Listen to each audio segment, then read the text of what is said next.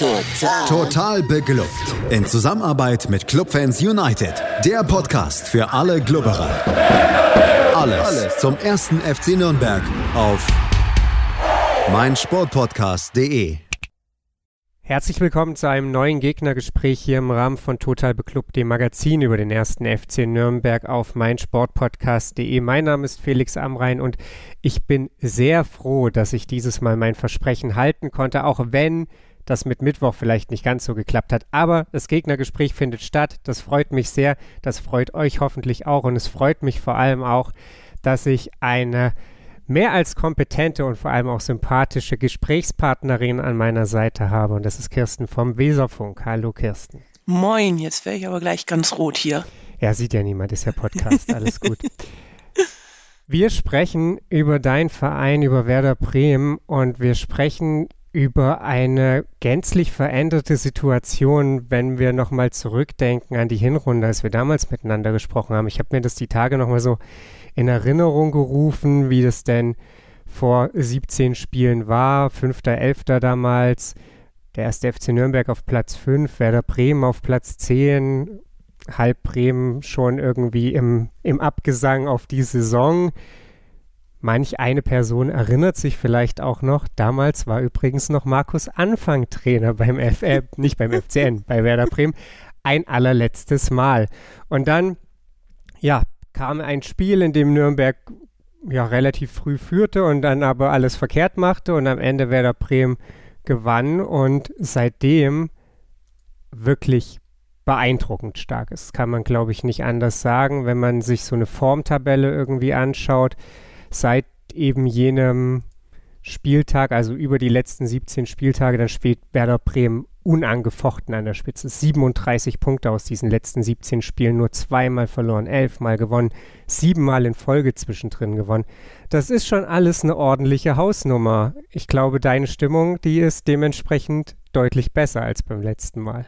Meine Stimmung ist ganz hervorragend. Also das Beste, ich glaube, das, das sagen alle Werder-Fans, das ist, glaube ich, jetzt auch schon 15 Millionen Mal gesagt worden. Aber das Beste, was uns passieren konnte, war, dass Markus Anfang sich als äh, ausgesprochen blöd und blauäugig äh, erpuppt hat und seinen äh, Impfausweis gefälscht hat. Weil so haben wir den Trainer gekriegt, den Werder wohl auch von Anfang an eigentlich haben wollte, nämlich Ole Werner. Und äh, der hat uns so gut getan. Der tut uns auch immer noch gut. Der tut uns so richtig gut. Der, ich sage mal, der vereint das Beste aus Thomas Schaf und Florian Kofeld. Das sind natürlich schon große Lorbeeren, die er da bekommt. Weiß ich gar nicht, ob er das denn so selber gerne hören würde. Nein, das hört er, das, das, das wurde, wurde er auch schon bei einer Pressekonferenz gefragt. Das fand er jetzt auch, also, oh, das fand er schon ein bisschen hochgegriffen und so. Und Thomas kennt er ja auch gar nicht so richtig. Ja. So, ja. Aber doch, also er hat halt so, so ein bisschen dieses knorzige und sehr norddeutsche von, von Thomas Schaf, auch dieses, ich muss nicht unbedingt schnacken, wenn es nichts zu schnacken gibt, aber wenn man ihn dann halt auf irgendwie Taktik oder so anspricht, dann bricht es doch ein bisschen aus ihm heraus, wie das bei Florian Kofeld immer so war. Lass uns mal über Ole Werner als Werder-Trainer sprechen. Du hast ja schon gesagt, das hängt schon alles sehr, sehr stark mit ihm zusammen, beziehungsweise eben mit dem Impfausweis von Markus Anfang, der sicherlich irgendwie mal ins Werder-Museum muss in gegebener Zukunft. Was hast du für einen Eindruck gewonnen, was Ole Werner anders macht oder eben vor allem besser macht, als es Markus Anfang? Ich meine, das ist ja jetzt keine andere Mannschaft. Das ist ja im Prinzip dieselbe Truppe, die selbst wenn wir mal so die Eingewöhnungszeit, nenne ich es mal, an die Liga da rausrechnen, die da mehr schlecht als recht so durch diese erste, durch das erste Saisondrittel geholpert ist, und dann kommt da einer und auf einmal schießen die die Liga kurz und klein. ja, damit habe ich auch nicht gerechnet. Ähm, aber also natürlich hatte er unheimlich Glück, dass mit, wo er angefangen hat, wirklich Führungsspieler alle auf einmal wieder fit waren. Gleichzeitig. Huhu.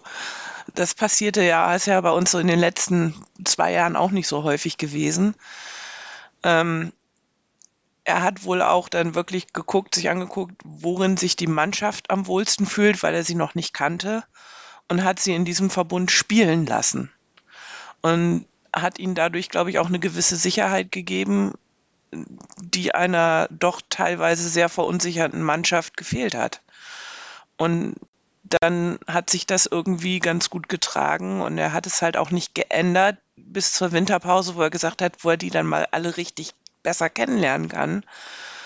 Und er stellt halt, selbst wenn er wechseln muss innerhalb der Mannschaft aufgrund von gelben Karten oder von ähm, Verletzungen, wechselt er positionsgetreu. Er stellt halt immer den Spieler dahin, wo er auch am besten spielt. Und ich glaube, dass das hilft, wenn du eine Mannschaft hast, die grundverunsichert war. Einfach, dass du da Spieler auf den Plätzen auch stehen hast, wo sie sich am wohlsten fühlen, auch ihre beste Leistung abzurufen. Also das haben wir halt auch gesehen, als, als bei uns die halbe Abwehr gefühlt krank war hat er halt den jungen Ilya Gruev vorne auf die Sechs geschoben, wo er sich am wohlsten fühlt, obwohl er auch Innenverteidigung spielen kann, und hat Nikolai Rapp, der mehr Erfahrung hat, in die Innenverteidigung geschoben. Also das sind halt so Sachen, wo du sagst so, ja, das macht Sinn. Und das, sowas haben wir in den letzten zwei Jahren auch nicht so häufig erlebt. Da wurden halt schon Spieler gerne mal auch in der ersten Liga von Florian Kofeld, auf andere Positionen gestellt, wo sie sich nicht ganz so wohl gefühlt haben und das ist halt einfach auch überhaupt nicht gut gelaufen. Und dann haben wir jetzt eine gewisse Sicherheit erarbeitet und dann, wenn man dann so ins Rollen kommt, ist es meistens recht schwer zu stoppen, besonders wenn man wir müssen es halt einfach sagen, unser Kader ist halt einfach ein ziemlich guter Kader im Endeffekt für die Bundesliga. Und es funktioniert jetzt alles zusammen. Du sprichst es ja auch an, der Kader, dem hätte ja, glaube ich, als er denn dann mal stand, auch nie jemand abgesprochen, dass der schon gehobenes Zweitliganiveau ist. Ähm, dann, wie gesagt, so ein bisschen Probleme natürlich auch mit Verletzungen. Ömer Toprak war ja auch in der Hinrunde zum Beispiel schon mal für, ich glaube, fünf Spiele oder sechs Spiele damals raus. Einer ja der Leistungsträger. Und dann kommt eben Ole Werner bekommt quasi wirklich den ganzen Kader und schafft es dann, das Potenzial abzuschöpfen. Das ist natürlich ja irgendwie auch eine Luxussituation, oder? Also Florian Kofeld, dem würde man ja nun eher nicht bescheinigt haben, dass er eben einen besseren Erstligakader hat und dann vielleicht eben auch so ein bisschen aus der Not heraus. Also ich habe immer so das Gefühl, wenn Spieler irgendwo hingestellt werden, dann passiert das nicht unbedingt aus tiefster Überzeugung, sondern Nein. Ja. Also er hat halt, was Florian Kofeld hatte halt diesen ein, bei einem Spieler war es halt einfach brutal. Ähm, Johannes Eggestein, der kleine Bruder von Maxi Eggestein, wo viele auch sagen, eigentlich der talentiertere der beiden, ähm, der spielt jetzt in Belgien. Der ist, das ist ein Mittelstürmer, das ist ein super klassischer Neuner. Aber den hat er probiert umzuerziehen auf dem Achter aber das, da kann er nicht spielen. Das, da hat er nicht, das, das ist nicht seins und das hast du einfach gemerkt. Er ist halt ein sehr, sehr spezieller Spieler, der wirklich nur da vorne auf der Neuen richtig sich entfalten kann. Und Florian Kofeld hat über ein Jahr probiert, den umzuerziehen und er hat sich da auch nicht von abbringen lassen, aber es hat halt einfach nicht funktioniert. Ich verstehe. Aber hören wir auf, über Florian Kofeld zu ja, reden. Ja, das, das ist der, der soll mal in Wolfsburg weiter rumholzen. das ist Geschichte. Ich habe das Gefühl, dass ein Teil dieser Erfolgsgeschichte nicht nur den Namen Ole Werner trägt, sondern auch die Namen Niklas Füllkrug und Marvin Duksch. Und jetzt stellt sich für mich so die Frage, hat es Ole Werner einfach geschafft, die Harmonie zwischen beiden zu finden, herzustellen, oder war das einfach nur eine Frage der Zeit? Es ist ja schon irgendwie beeindruckend, dass so Pi mal Daumen seit der Winterpause einer von beiden gefühlt immer trifft, in aller Regel sogar beide. Ja, die hässlichen Vögel, ne? Irgendwie, also sie sind, Markus Anfang hat sie halt gar nicht, glaube ich, zu zweit immer auflaufen lassen. Was halt, er hat immer nur einen von beiden auflaufen lassen und das war halt immer nie so die ganz optimale Lösung. Und die beiden haben sich auch mal, als sie sich dann so richtig, haben sich dann wohl auch mal, also sie, sie haben es Aussprache genannt, aber es war wohl mehr besprechen, wie machen wir das, wenn wir beide zusammenspielen. Und ähm, die haben da wohl einen ganz guten gemeinsamen Nenner füreinander gefunden und die vertragen sich und die haben Verständnis. Und Niklas Füllkrug hat auch gesagt, sie haben sich was vorgenommen, was sie zusammen an, an Assists und Toren erreichen wollen diese Saison und sie sind auch gar nicht mehr so weit von weg. Also ich habe so das Gefühl, dass dieses Ziel 50 ist und da sind sie ja echt nicht mehr weit von weg. Ich glaube, da sind sie auch schon fast drüber. Und irgendwie hat das dann, klappt das dann. Und ich glaube auch halt einfach, was für diese Mannschaft sehr, sehr wichtig war, sind tatsächlich so diese zwei Wochen Vakuum zwischen Markus Anfang und Ole Werner gewesen, wo sich in dieser Mannschaft so eine richtige jetzt erst recht und jetzt zeigen wir es alle, wir gegen den Rest der Welt Mentalität entwickelt hat. Und ich glaube, dass das auch die Mannschaft relativ stark gemacht hat. Ja, verständlich, wenn man sich so ein bisschen selber dann am Schopf da rausziehen muss vielleicht auch, ja. wenn so die Sache davon zu gleiten droht, dann dann ist es ja manchmal besser, wenn die Spieler das so ein bisschen selber in die Hand nehmen. Äh, übrigens, die Zahl, die beide zusammen für Werder erzielt haben, müsste 46 sein. Und dann fehlt wirklich nicht mehr viel. Dann, beziehungsweise eben Assists plus Tore, dann, ja, sind die 50 auf jeden Fall in, in Greifweite. Lass uns mal so ein bisschen darüber sprechen, wie du die die diesen Saison-Endspurt jetzt einschätzt. Statistisch gesehen ist Werder Bremen zu 78 Prozent aufgestiegen und gewinnt zu 42 Prozent die Bund also zweite Bundesliga. Also alles in bester Ordnung, damit Top-Favorit. Ähm, ich muss dir genauso wenig wie mir erzählen, dass diese zweite Liga einen Spielplan kreiert hat, den ja jeder, der irgendwie Playoffs haben möchte, mit Kusshand sieht ihr habt schon auch noch ja ein, ein durchaus straffes Restprogramm jetzt erstmal in diesen nächsten beiden Spielen.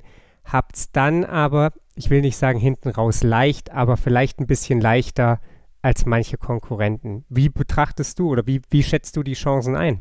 Ähm, es kann halt einfach echt noch jeder aufsteigen. Also das ist, das Ding ist so verdammt eng und es ist so spannend und es hängt jetzt eigentlich davon ab. Also ich, die nächsten zwei Spieltage werden, glaube ich, relativ klar entscheiden, da eine Entscheidung bringen, was läuft und was nicht läuft. Ich meine, wenn wir jetzt gegen euch punkten sollten und gegen Schalke punkten, ist das Ding, glaube ich, relativ durch. Aber das ist halt kein Selbstläufer. Ihr seid super gut in Fahrt, habt nochmal so richtig Zwischenspurt gelegt und den HSV auf die Plätze verwiesen. Das habt ihr hervorragend gemacht. Es ist äh, aus Bremer Sicht ja immer schön zu sehen, dass der Nordrivale ein bisschen weiter unten ist. Und ich glaube, das wird einfach echt eine verdammt enge Ecke. Und es kann sein, dass Schalke nochmal stolpert. Ich meine, da muss sich, glaube ich, ja nur Terodde verletzen oder irgendwie ausfallen und dann ist da das ganze Gerüst doch schon ein bisschen am Wanken. Aber sonst so ist eigentlich so, so die ersten vier, fünf Mannschaften, das ist, das ist super, super spannend. Also es, ich, ich mag auch noch nicht sagen, dass wir aufgestiegen sind oder dass das ganz gut aussieht, weil das ist einfach alles zu eng. Da muss es nur einmal so richtig patzen und dann bist du raus aus der ganzen Nummer, ne? Ja, das dachte ich ja beim FCN irgendwie auch schon dreimal. Dann, äh, ja, vergeigst du gegen Heidenheim, spielst unentschieden gegen Dresden, obwohl du 4-0 zur, zur Halbzeit führen musst. Und dann ist man halt trotzdem irgendwie immer noch dabei, weil alle anderen permanent halt gegeneinander spielen. Und deswegen, ich frage nochmal so ein bisschen in die, in die andere Richtung. Du hast gesagt, Punkt gegen oder irgendwie Punkten gegen Nürnberg, irgendwie Punkten gegen Schalke. Und dann, in Anführungsstrichen, sind es Pflichtaufgaben, oder? Also, das ist. Das haben wir auch gelernt in der zweiten Liga. Gibt keine Pflichtaufgaben.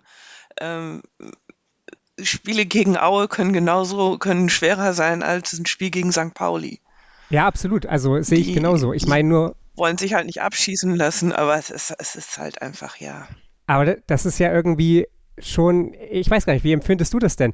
Ist das die bessere oder die schlechtere Situation? Ich meine, der HSV hatte vor ein paar Wochen als einzige Mannschaft all diese Spiele schon hinter sich und musste dann eben nur noch eigentlich selber spielen und gucken, was die anderen gegeneinander machen, hat es überhaupt nicht auf die Kette gebracht.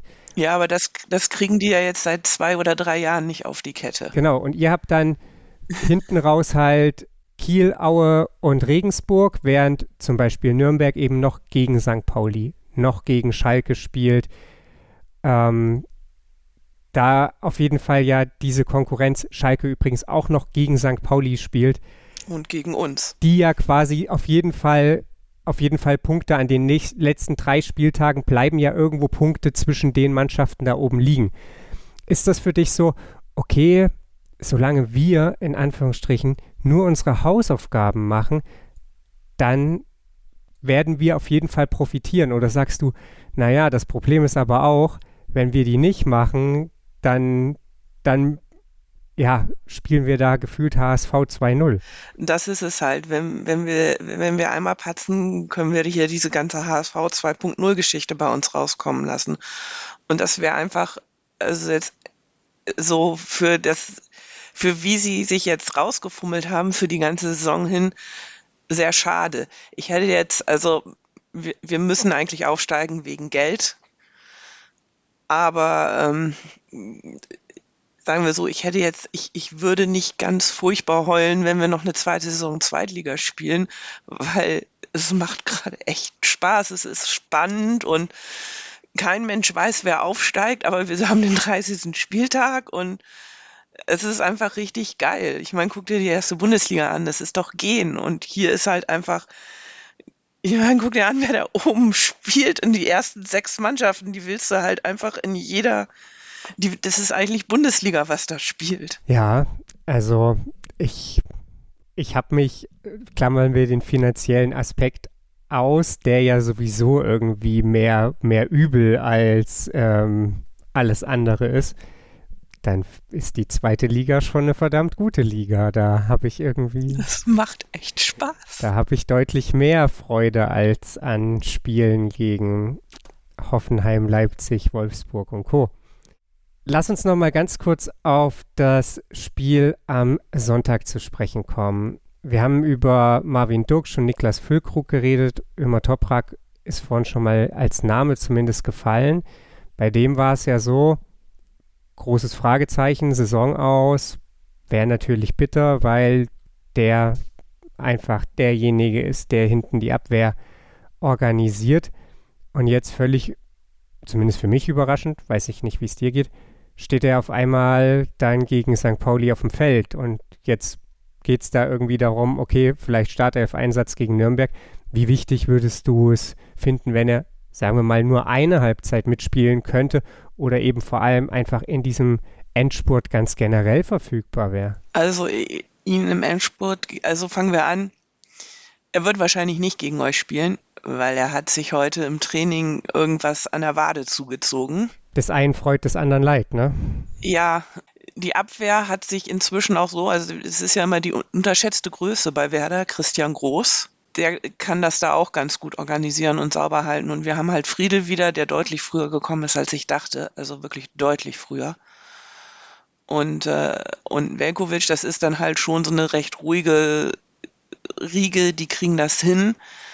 Ähm, mir wäre es halt lieber, wenn Toprak dasteht, weil wir müssen halt einfach nicht drüber sprechen. Es ist halt einfach ein mega Abwehrspieler. Der ist auch von der Person her, der ist ruhig und das ist eine Autoritätsfigur. Der ist der Kapitän und ähm, er hält halt auch, also ich sage auch immer, er ist so die einzige Person auf dem Platz, die genug Muskeln hat, Niklas Füllkrug davon abzuhalten, sich regelmäßig auf dem Platz zu prügeln